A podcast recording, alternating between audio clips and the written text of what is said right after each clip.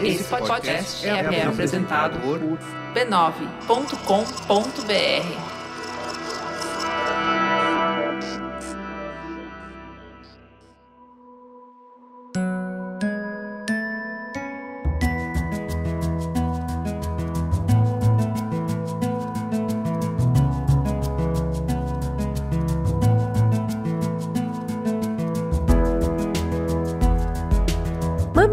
e mamiletes, em tempos tão desafiadores, o descanso se faz mais que importante, ele é essencial. Pôr o pé na grama, entrar na água do mar, do rio, da lagoa, da cachoeira, da mangueira no quintal. É visitar parente, receber gente, passear na própria cidade, explorar outros lugares. Janeiro é o mês que nós nos visitamos, lá dentro, para buscar as energias necessárias para continuar nos transformando. Por isso, nas férias, o Mamilo sai do formato, sai das pautas, relaxa o ombrinho e te convida para conversas mais soltas. A gente já falou sobre viagens, sobre humor e dessa vez escolhemos falar de beleza. A beleza que cuidamos por dentro para se reverter por fora. Como a gente se vê diante do espelho e como isso tem potencial de promover mais felicidade. Solta os cabelos, deixa o sol beijar seu rosto e bora ouvir como a gente pode ampliar o nosso conceito de beleza, reconhecendo a beleza em diferentes mulheres. Eu sou a Cris Bartz. Eu sou a Juva Lauer e esse é o Mamilos, Férias de Verão de 2021.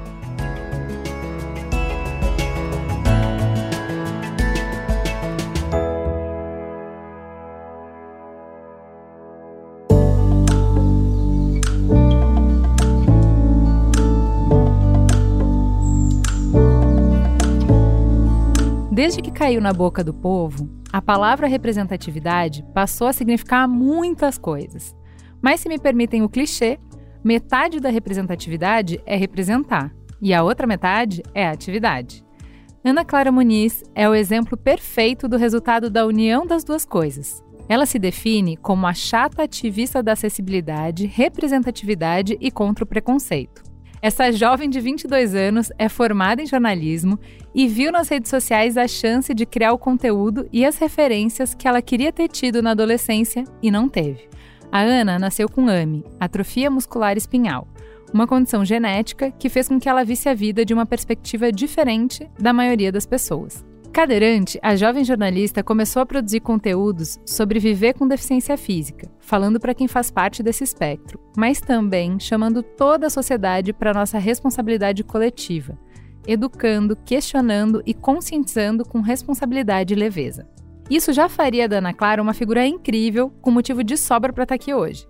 Mas além disso tudo, ela se recusa a perder de vista a diversão, o autocuidado e o amor, por si e pelos outros. Por isso, ela tem vídeos, por exemplo, sobre acessibilidade nas festas universitárias. E desde o viral, esse não é um tutorial de maquiagem, relaciona técnicas de maquiagem à autoestima de PCDs. Desde que assumiu seu romance com uma seguidora do Twitter, adicionou mais uma camada de recorte e profundidade em seu conteúdo, a causa LGBTQIA, e os relacionamentos com pessoas com deficiência. Se você ainda não está entre as 85 mil pessoas que seguem Ana Clara Muniz nas redes sociais, duvido que vai sair dessa conversa sem querer se juntar a esse time.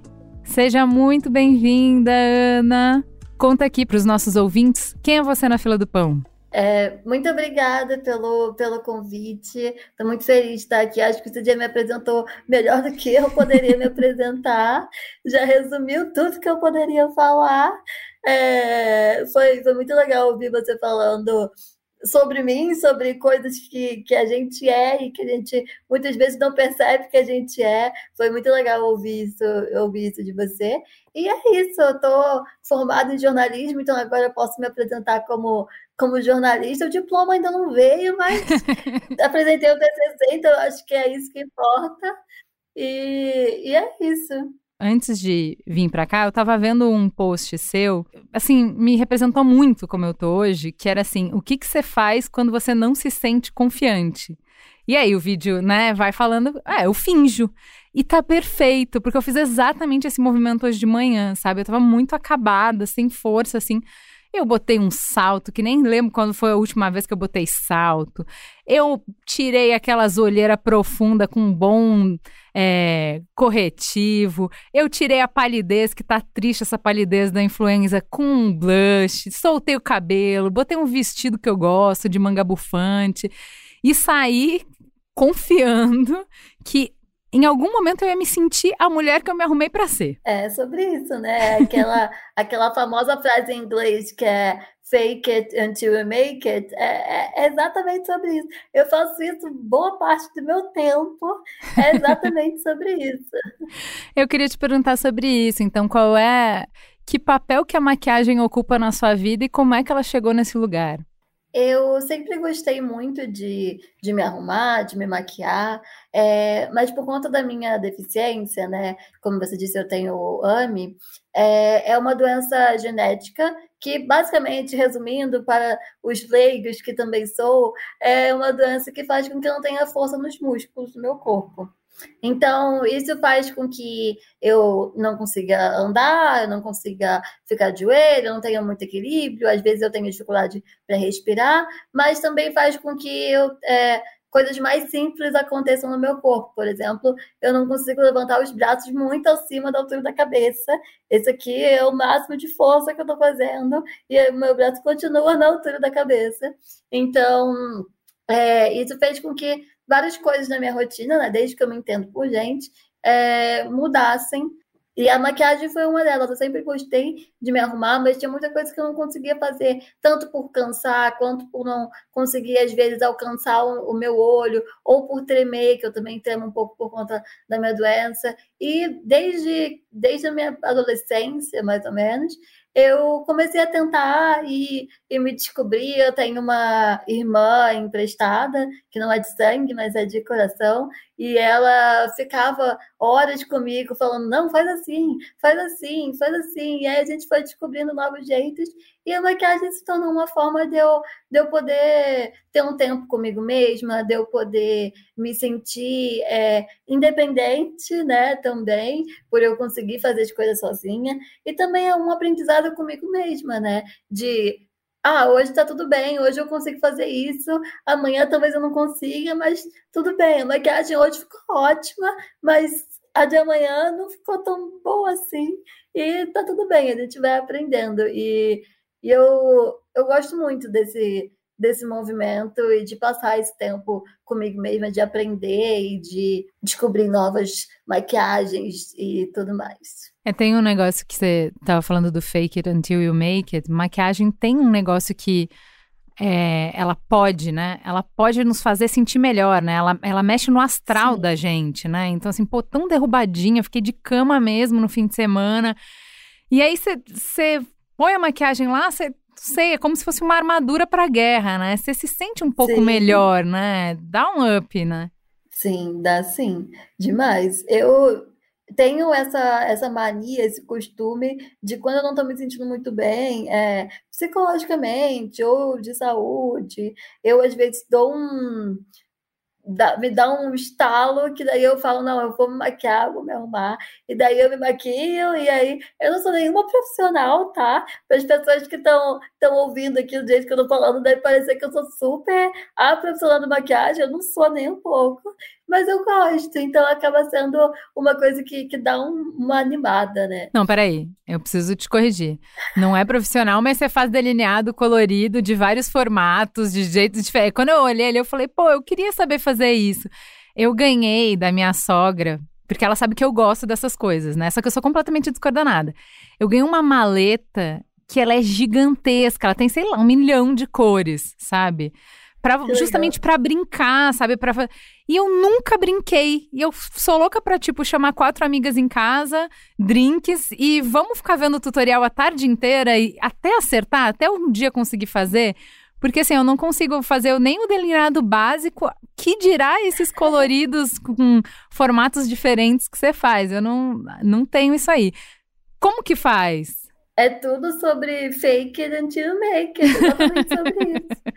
eu é, é, tudo testando e falando, nossa, ficou horroroso, meu Deus do céu. E aí já, já aconteceu várias e várias vezes, principalmente durante a pandemia, né? Esses dois anos que a gente tá em casa, deu me arrumar para absolutamente nada. Deu me maquiar inteira, passar base delineado, não sei o que, seja postiço, pra nada. Às vezes eu tô até de pijama e tô fazendo isso porque dá vontade às vezes, e aí eu fico. É, por eu ser criadora de, de conteúdo né, na internet, eu passo boa parte do meu tempo na internet, nas redes sociais. Então eu fico fuçando e vendo, e aí eu vejo, nossa, que delineado bonito esse. E aí eu salvo para eu tentar fazer depois. Então é, é, exatamente sobre isso. Muito bem. Conta pra gente o que é beleza para você. E como que o conceito de beleza mudou para você nos últimos anos? Olha, eu sendo uma mulher com deficiência, eu durante a minha pré-adolescência, adolescência, eu nunca me vi como uma mulher bonita. Eu não conseguia encaixar a, a beleza no meu vocabulário, é, porque a gente aprende enquanto sociedade, quando eu falo a gente, eu falo enquanto todos nós, né, eu, você e todo mundo, que deficiência não é sinônimo de beleza, né? Deficiência é algo ruim, é algo triste, é algo que as pessoas, todo mundo não quer ter, que as pessoas estão fugindo disso o tempo todo. E eu não tive muita essa escolha, eu nasci com, com a minha doença, com a minha deficiência, e na adolescência a gente tem muito isso, né? De, ai, de tem que se sentir bonita e a pressão das outras pessoas, de meninas que são mais bonitas que você e tudo mais. E eu sempre fui a última ali da fila, sabe? Nunca me senti muito parte desse rolê, não.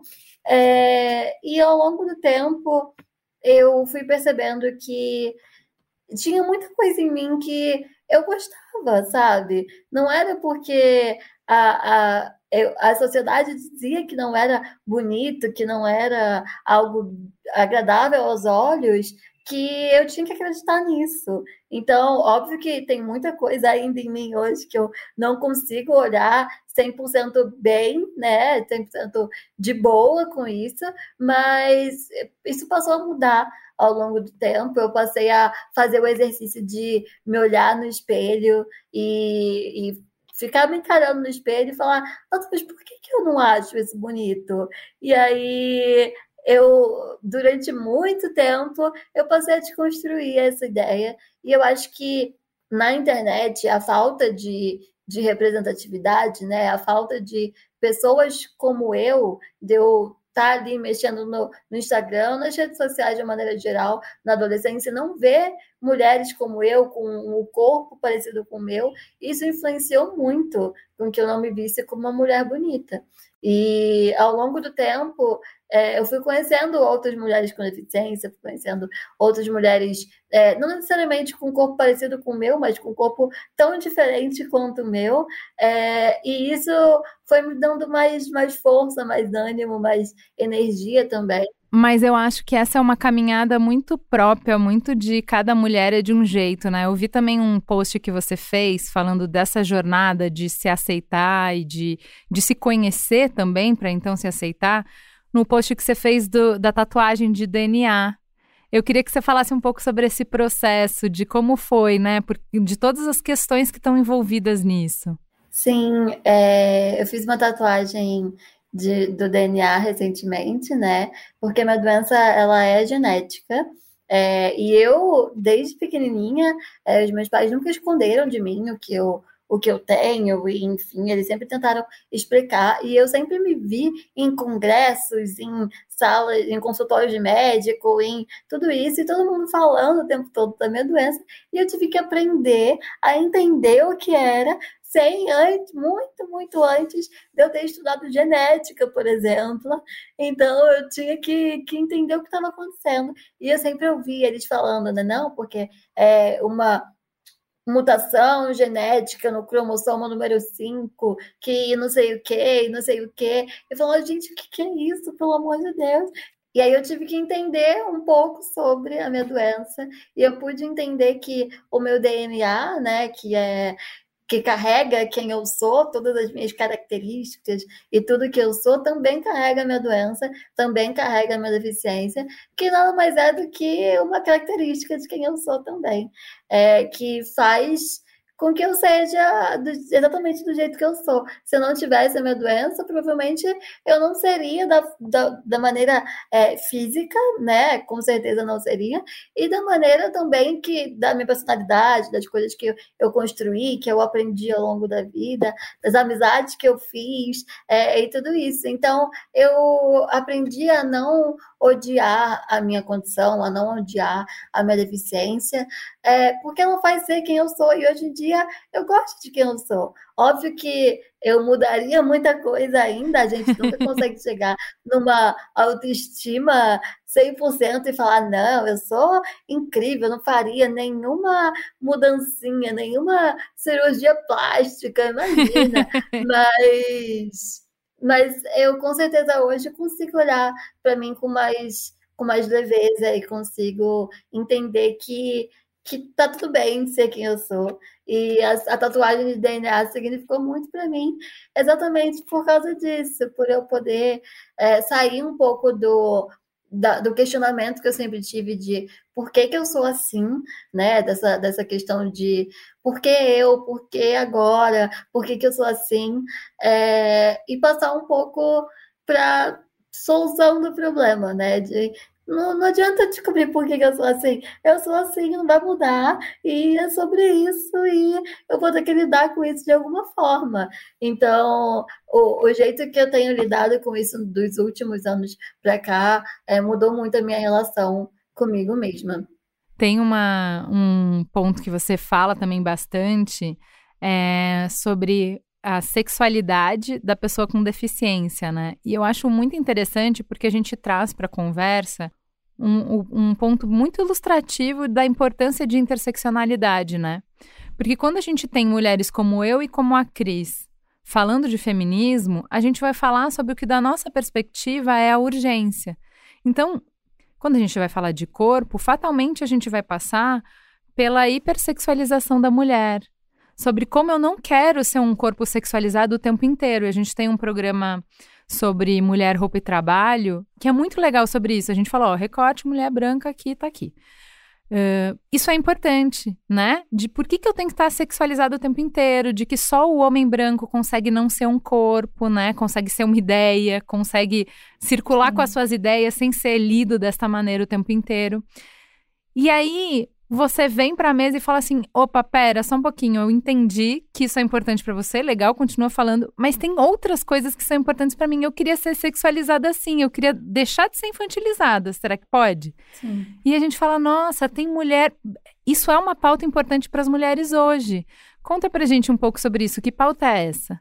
É muito engraçado, para não dizer trágico, o quanto desde que eu me é, tive contato com o feminismo, eu nunca me senti parte do movimento. Eu sempre me, me afirmei como uma mulher feminista, é, mas eu nunca me senti, de fato, não sentia que as minhas pautas estavam sendo discutidas e abordadas de fato, sabe? Eu comecei é, nessa, nessa visão de seguir outras mulheres com deficiência, de conhecer outras mulheres com deficiência, e eu percebi que, de fato, as nossas pautas não estavam sendo discutidas mesmo. E não por maldade, mas porque a gente discute o que a gente vive, né? E não, não tem muito como a gente falar de experiências que não são as nossas. Então, eu, sendo uma mulher com deficiência, é muito comum que as pessoas é, me infantilizem no sentido de que ou eu não sou capaz de fazer nada, ou eu não sou suficiente, é, eu não sou bonita o suficiente, eu não sou capaz o suficiente, eu não sou é, inteligente o suficiente é, para fazer nada. Então, elas querem fazer por mim, elas querem é, falar por mim, elas não querem me ouvir. Ou eu estou num pedestal de que de, de super-heroína, assim, sabe? Num pedestal de, meu Deus, que incrível ela tá aqui no bar tomando uma cerveja. Eu sempre gosto de trazer esse exemplo de brincar, porque eu já recebi parabéns por estar no bar tomando cerveja. E eu acredito que eu fui a única pessoa na face da Terra, que, quer dizer, a única. É, tendo uma deficiência, nós somos as únicas pessoas na face da Terra que recebemos parabéns estar tá bebendo cerveja, né? então, é, é muito isso. E a gente, é, eu, eu sempre tive contato com essa ideia de me infantilizarem. Não é que eu queira ser, eu, eu queira viver o problema que as mulheres vivem de serem hipersexualizadas. Obviamente, isso não é, não é uma questão, não é algo que eu gostaria de viver, até porque o, o feminismo tem discutido isso há muito tempo, do quanto a gente precisa parar de trazer essa, essa ideia e essa vivência para as mulheres. Mas é, não é, é como se não existisse meio termo, porque as pessoas não conseguem olhar para o meu corpo como um corpo é, bonito, ou como um corpo atraente, ou como uma possibilidade de se interessarem por mim, ou de que eu seja interessante para alguém.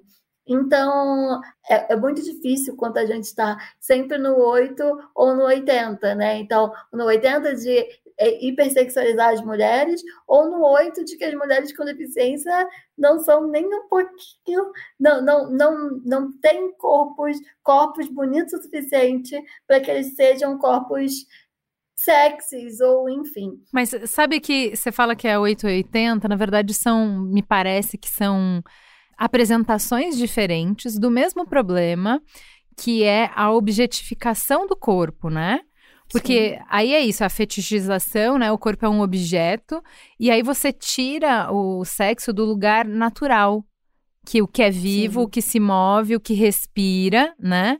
O que é maduro, faz sexo. E faz sexo da Sim. maneira que for. Pode ser com o toque, pode ser com o olhar, pode ser com as palavras, pode ser da maneira que for. Mas onde tem pulsão de vida, tem pulsão sexual, tem desejo, né? Uh, então, quando. É, eu acho que é a hipersexualização vai olhar para a mulher não dessa perspectiva, mas de um objeto, é, sem, é, sem um protagonismo dela, sem ela viver essa sexualidade dela, né? Mas como um objeto para satisfazer um desejo de alguém, e vai olhar para outros objetos que não são desejáveis. Da mesma maneira, com a mesma frieza e com a mesma falta de humanidade, de negar a humanidade tanto para uma mulher quanto para outra mulher. O comportamento é diferente, Sim. mas me parece que a raiz é muito similar. Sim, eu, eu concordo. No sentido que eu, eu quero dizer que quando eu falo da sua. É, do, do que, que pode. Do que, que pode fazer a diferença para você, eu também estou falando de uma coisa que pode fazer diferença para mim. Porque a partir do momento. Um mundo em que o seu corpo é visto como um corpo com desejo, é visto como um corpo desejável. Numa sociedade em que a gente consegue entender o, desejo e o sexo para além da penetração, com todas as possibilidades ricas que a humanidade traz, né? De explorar todos os nossos sentidos. Quando eu expando o sexo para isso, não está fazendo só bem para PCD, né, meu amor? Não é uma conversa que Sim. melhora o mundo de PCD, vamos combinar. Não é, o que eu quero dizer é, é não é uma conversa nichada, compreende? Olha, Sim. gente, vamos incluir na pauta aqui feminista, na reunião, o assunto que a Ana Clara, ela quer que coloque, a gente, sabe, uma coisa que não me diz respeito, mas, ai, tem a minoria, PCD, querem botar na pauta, Sim. gente. Não é, não é sobre isso, esse é o ponto, né? Sim, exatamente. E eu, eu concordo com você, e enquanto você falava, eu estava pensando nisso também, que existe um. Eu não posso dizer movimento, mas existem é, pessoas que é, hipersexualizam as pessoas com deficiência e têm fetiche na deficiência e não na pessoa, o que eu acho muito bizarro, mas tudo bem, né? Quer dizer, não tá tudo bem, porque isso é, é, é muito tirar a gente do nosso lugar enquanto humanos, enquanto pessoas, enquanto mulheres, é, quando olham só para nossa deficiência, como é, em relação a, ao fetiche. Eu acho que é a mesma coisa que você disse, o quanto eu, enquanto mulher com deficiência, eu já ouvi de outras mulheres com deficiência que elas teriam relacionamentos com é, essas pessoas que são chamadas de devotees, né? É, essas pessoas que têm um fetiche só na deficiência, por elas serem as únicas que olham para a gente como possibilidades de, de ter um corpo atraente e desejável, né? Então, é, é muito o quanto tiram a gente do nosso papel enquanto ser humano, enquanto mulher mesmo, sabe? A gente não pode ter escolha, a gente ou fica com a única pessoa que tem fetiche na gente, que não é saudável, porque vê só a nossa deficiência, ou a gente não é sexualidade em momento algum. Então, é, é uma pauta que afeta todo mundo, mas de maneiras diferentes. Sabe que quando você estava falando, eu estava é, pensando de quanto isso me parece similar ao que mostra em Pose, por exemplo, e Eufória, sobre a, a sexualidade das mulheres trans, né? De, desse lugar de ou ser um fetiche ou, ou ser um não lugar, né? Uma, um não pertencimento, né? Exato. né? Então, ou você é um objeto ou você tá abandonada para solidão, né? E assim, eu acho Acho interessante a gente é, falar sobre isso, porque justamente para mim, sexo não é só sobre prazer. Para mim, é, sexo é sobre diversão, é sobre prazer, mas também é sobre proximidade, companheirismo, é, afeto, né, é, confiança. Tem algo de. Do, a mesma coisa que a gente estava falando no início da conversa sobre maquiagem. Sexo para mim também tem esse papel na minha vida de me sentir bem, poderosa, sabe? Então, uh, você privar todas as mulheres uh, que estão divergentes, né? Que não vão se encaixar ou por questão de gordofobia, ou por questão de gênero, ou por questão de deficiência, por qualquer questão que seja, privar todas essas mulheres dessa experiência, que para mim é uma experiência muito importante, não que você tenha que ser transante e estar tá transando todo dia para poder ter. Mas eu acho que é isso, ela é, ela é mais do que um mero gozo. E gozo já é bom, gente, recomendo. Mas é mais do que isso, né? O que, que é sexo para você? Eu acho que eu me identifico muito com, com a sua fala, com o que você, com o que você trouxe. É porque eu, durante muito, muitos anos, e muito tempo, né, da, da minha vida, eu não me vi nesse lugar, eu me vi nessa, nessa não possibilidade, como você disse, nesse não lugar. E não só eu, enquanto pessoa, enquanto Ana Clara, mas eu, né, digo por pessoas com deficiência de uma maneira geral, porque hoje em dia eu tenho contato com pessoas com deficiência e, e eu ouço muito isso, né? A gente tem muito essa pauta, essa discussão. E enquanto é, desde não, não só sobre, sobre sexo, mas, por exemplo, quando eu estava na, na adolescência e começaram, a, a gente começou a falar no nosso grupo de amigas sobre beijar na boca, sobre ai, sair com fulano, com não sei o que e tudo mais, eu nunca consegui me ver ali, sabe? Porque para mim era outra questão, não era só sobre beijar na boca, por exemplo, era sobre a pessoa que eu fosse beijar, né? No meu caso, eu sou bi, então homens ou mulheres ou pessoas, enfim, que eu fosse beijar, é, que eu é, tinha que ser de uma forma diferente. A pessoa ia ter que sentar do meu lado, ou ia ter que abaixar na minha altura, ou ia ter que é, me perguntar como que ela poderia fazer para estar comigo e tudo mais. É, e isso sempre foi muito difícil para mim de ver, porque não era só simplesmente eu beijar a pessoa e, ah, vou lá, beijo e pronto, acabou. Mas era uma, uma experiência, como deveria ser de fato, mas é, eram outras questões, outros empecilhos, eu não colocaria problemas, mas outras questões antes disso. E eu acho que o sexo é a mesma coisa, sabe? É, não é da mesma forma para mim que para outras pessoas que não têm uma deficiência. Aliás, é único para todo mundo. Eu já mas... ia te falar, tava só esperando você terminar para falar isso. Para mim também não é do mesmo jeito que para as outras pessoas, eu imagino. é único para todo mundo, de fato. É, e eu tenho necessidades diferentes que uma pessoa sem deficiência tem.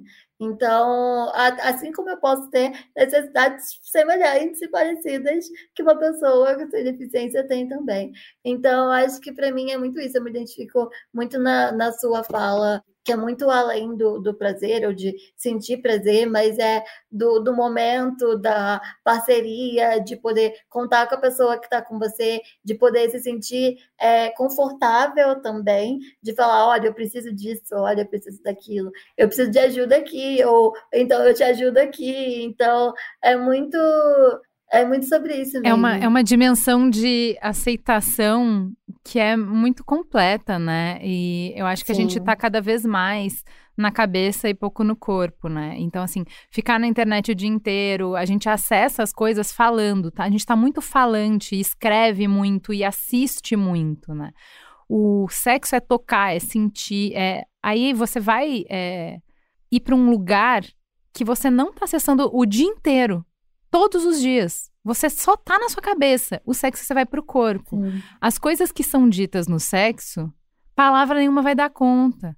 Então, quando você tira o sexo de uma relação, você tira da possibilidade da pessoa atingir esse nível de intimidade, esse nível de conversa que não é dita, né? Então, para mim, Sim. isso é, é sério. Você falando, eu lembrei muito daquela cena da a última temporada de Sex Education. Teve uma cena Sim. de sexo com a personagem que é cadeirante. Isso que você estava falando, cara, assim, a gente até já falou, a gente tem um episódio sobre Sex Education do Mamilos Cultura que a gente falou sobre isso, né? O olhar da cena, muito delicado, foi para justamente o que você estava descrevendo é: você gosta assim? Você gosta assado? Amiga, se a gente definir aqui, se a gente conseguir equalizar para todo mundo que isso é sexo, você acha que isso melhora só para PCD? Conta para mim. Com certeza não. É o que a gente tem tentado dizer há muito tempo. Se a gente tirar do sexo, essa coisa de não, tem o, o, a freeway, o caminho rápido. Ah, e daí pro PCD você tem que adaptar. Não, bem, olha só, eu, me, me trata desse jeito também. Pergunta para mim, pergunta. E digo mais, como uma mulher há 10 anos casada, continua me perguntando, porque eu continuo mudando. Então você perguntou na Sim. primeira vez e era não, hoje já é sim. Você perguntou da décima vez e era assim, hoje já é não. Então, assim, a gente tem mania de achar que a gente conhece as pessoas. E a real é que a gente não, a gente não conhece nem a gente mesmo, que é o que a gente estava falando no Exatamente. início, não é? Vai conhecer outra uhum. pessoa? Não vai, amor. Pergunta, vamos se conversando aí, vamos fazendo novos acordos o tempo inteiro, né? Pois é. Pois é, e essa cena de Sex Education, ela mexeu muito comigo. Eu, eu chorei na cena. Olha só que, que besta. Ah, mas é uma cena linda, eu também chorei. Sim. É, é bem sei lá, eu, é, a gente não vê isso acontecendo, né? E quando eu falo na, na mídia, nas séries, na televisão, uhum, enfim, uhum. É, e durante a, a, minha vida, a minha adolescência e tudo mais, eu não via como possível, quando eu via como possível eu me relacionar com alguém, ou enfim, eu via não de uma forma, é, como que eu posso dizer? Eu ia dizer fofa, mas não era bem isso. Era uma, romântica. Uma forma romântica, tá isso. Bom. Eu não via de uma forma romântica, de fato. É, porque existem todas essas, essas questões de que é, de, de, perguntar, de conversar, de entender, de olhar para a pessoa de verdade, de, de olhar de fato, não só olhar para o que você quer ver, mas é, e quando eu vi essa cena, foi muito gostoso para mim é, entender que tá tudo bem, sabe? De que isso pode acontecer, de que as pessoas com deficiência podem ter as mesmas relações, que e é uma forma que, que não é só bom para gente, né? É uma forma que deveria ser para todo mundo, de fato. Então, é, foi muito, muito legal. Assim como na série Special, é uma série que o protagonista também é, é PCD. E é uma série muito legal e tem uma cena também, sem dar spoilers aqui, mas tem uma, uma cena também de, de sexo. E eu chorei na cena porque também não era uma cena nada emotiva, mas eu chorei porque a, a pessoa que estava ali com ele é, justamente perguntou se estava tudo bem, o que, que podia fazer, como que ele conseguia fazer, o que, que ele conseguia fazer. E eu falei, meu Deus, como assim, né? Isso, isso é algo que deveria existir para todo mundo. Por que, que não existe? Por que, que a gente não está falando sobre isso, não está tratando isso, né? Então, mas porque eu sou a tiazinha, né, romântica, casada há um tempão e tô aqui, também não quero deixar só essa romantização do sexo também. PCD pode ter sexo safado. Sim, e aí, sim. aí eu lembrei muito do Creep Camp. Você assistiu? Sim. Eu amo esse documentário, fiquei enlouquecida por ele, enlouquecida. E aí é isso, é o acampamento, você traz os PCD aqui e não pode entrar o pai. Eles, não, gente, tá tudo bem, eles são capazes, deixa eles aqui. E a putaria comendo solta no acampamento, gente. É bom demais, né? Bom demais. Sim. Porque as pessoas acham que os anjinhos vão ficar lá o quê? Cantando música, né? Exatamente. Um bando de adolescente vão ficar lá rezando. É um grupo de oração, né? Com certeza. É, para poder falar um pouco melhor. Quando eu quis dizer é, de, de uma forma romântica, não foi no sentido de só poderem existir formas românticas de se relacionar, mas exatamente o fato de, de olhar para a pessoa de maneira diferente, né? De fato, de olhar para a pessoa e perguntar o que ela quer, o que ela pode, o que ela consegue. É, e esse documentário, ele é o meu documentário preferido eu, eu falo, eu já assisti demais. várias vezes, e eu falo que toda vez que eu termino de assistir, dá vontade de começar uma revolução, dá vontade de sair na rua e começar uma revolução. E também de ir para o acampamento daquele, porque é. muito, muito legal, muito bom. E hoje em dia eu tenho um grupo de amigos com deficiência, e é muito engraçado porque eu falo que se a gente se encontrasse, todos nós, ia rolar uma, uma putaria generalizada, sabe? E, ia ser bebida, ia ser álcool, ia ser, nossa, ia ser uma coisa que a família tradicional brasileira, ela ia entrar em colapso, não ia funcionar, sabe? E, e é muito engraçado, porque a gente a, a sociedade esquece, eu acho, que nós somos pessoas, então nós temos as mesmas vivências que qualquer pessoa tem, desejos iguais ou diferentes que qualquer pessoa tem, e, e tiram muita gente desse lugar de pessoa, né? E quando a sociedade vê, por exemplo, eu, universitária, indo em festa universitária e bebendo horrores e beijando na boca de pessoas que eu nem conheço antes da pandemia, claro. a sociedade, as pessoas entram em choque. E não é nem a, a pessoas mais velhas, né, por tradição, não sei o quê. Em festa universitária, as pessoas que estão lá, jovens, eles entram em colapso quando vem. Alguém já tentou te ajudar? Tipo, não, ele tá abusando dessa menina, ou ela tá abusando já. dessa menina, uma pobre cadeirante. Já, e já aconteceu das pessoas verem eu, eu beijando na boca e ficarem tipo, parar, sabe? Virar a, a, a cena do, do evento, de todo mundo parar e ficar encarando, ficar olhando, ficar, meu Deus, olha lá. Ou então já aconteceu de me darem parabéns depois e de falarem, caramba, nossa, que beijão, hein? Eu fico tipo, tá bom. Por que, que você tá falando isso, né? E, e é muito é muito engraçado essas, essas vivências, porque as pessoas esquecem. Então, eu gosto, eu falo que eu gosto de trazer o, o colapso para a sociedade de maneira geral, para as pessoas sem deficiência, porque elas vão à loucura elas realmente não esperavam. É surpreender as pessoas o tempo todo. E às vezes é divertido. Óbvio que é cansativo, é ruim, mas trazendo para o lado um pouco mais leve, é divertido ver, ver os olhares de pânico das pessoas. Bom demais, bom demais. Ana, a gente tem que encerrar nossa conversa já aqui. Eu adorei, achei uma delícia de conversa para muito além de, do que a gente costuma ver de papo de beleza. Queria que você deixasse um, umas palavras finais para os nossos ouvintes e te dizer que, assim, as portas estão abertas, venha no Mamilos mais vezes, que eu acho que a gente rende muita conversa ainda. Com certeza, acho que passou muito rápido. A gente, com certeza, ri de muito mais, muitos assuntos a serem falados. É, queria agradecer pela, pelo convite mais uma vez. É, me chamem sempre, estou aqui sempre. Eu sou uma grande fã ah, do Mamilos, de verdade. Que legal! É um dos, foi um dos primeiros podcasts que eu comecei a ouvir há, há muito tempo atrás e ainda ouço. Então, sou, fiquei muito feliz com o convite mesmo.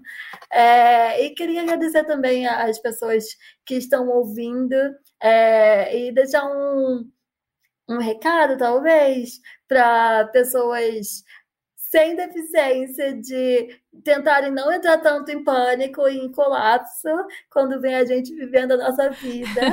é, e pensarem também que a gente está aqui, a gente quer ser desejada, a gente quer se sentir bonita, a gente quer olhar para o nosso corpo como é, algo bom para gente e algo bom para o próximo também. É, então, eu acho que a gente precisa trazer essas pautas, né? Enquanto pessoas com deficiência, a gente precisa falar, e enquanto pessoas sem deficiência, vocês precisam ouvir a gente, precisa todo mundo é, ecoar essa pauta, ecoar a nossa voz de fato. Então, obrigada pela oportunidade de falar um pouquinho sobre as minhas vivências hoje. Primeira de muitas. Gente, obrigada pela audiência. Vão lá seguir a Ana Clara no Instagram, que é arroba, underline, Ana Clara, B de bola, M. Vão lá no Instagram, a gente, no post do Mamilos, a gente também coloca o perfil dela para vocês seguirem. Obrigada, gente. Até a próxima.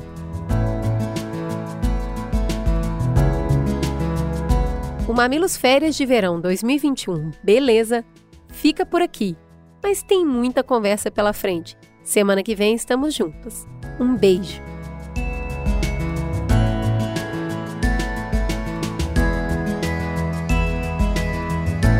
Mamilos é uma produção do B9. Apresentação de Cris Bartz e Juva Lauer. Para ouvir todos os episódios, assine nosso feed ou acesse mamilos.b9.com.br. Quem coordenou essa produção foi Beatriz Souza. O apoio à pauta e pesquisa foram de Iago Vinícius e Jaqueline Costa. A edição é de Mariana Leão e as trilhas sonoras de Andy Lopes. A capa é de Elodângelo. A curadoria dos programas de história é realizada por Deia Freitas. A publicação fica por conta de AG Barros. O B9 tem direção executiva de Cris Bartz, Juva Lauer e Carlos Merigo. A coordenação digital é de Pedro Estraza e Matheus Guimarães. E o atendimento e negócios feito por Raquel Casmala, Camila Maza, Luzi Santana e Thelma Zenaro.